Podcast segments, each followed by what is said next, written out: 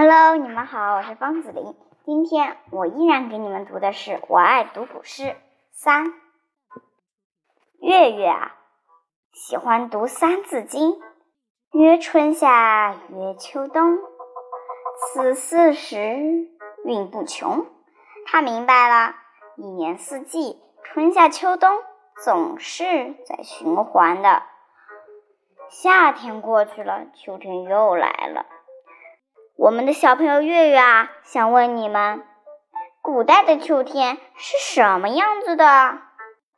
月月的妈妈给他了一个满意的回答，说：“你去读读古诗吧，你看看诗中有几行字，就描绘出一幅秋天的风景图，是真的吗？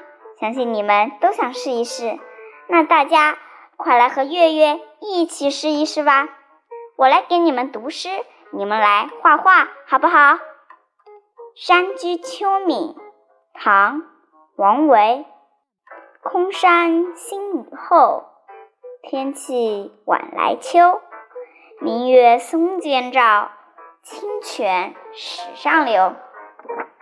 相信呀，有些小朋友已经把你们的漂亮的图画做出来了。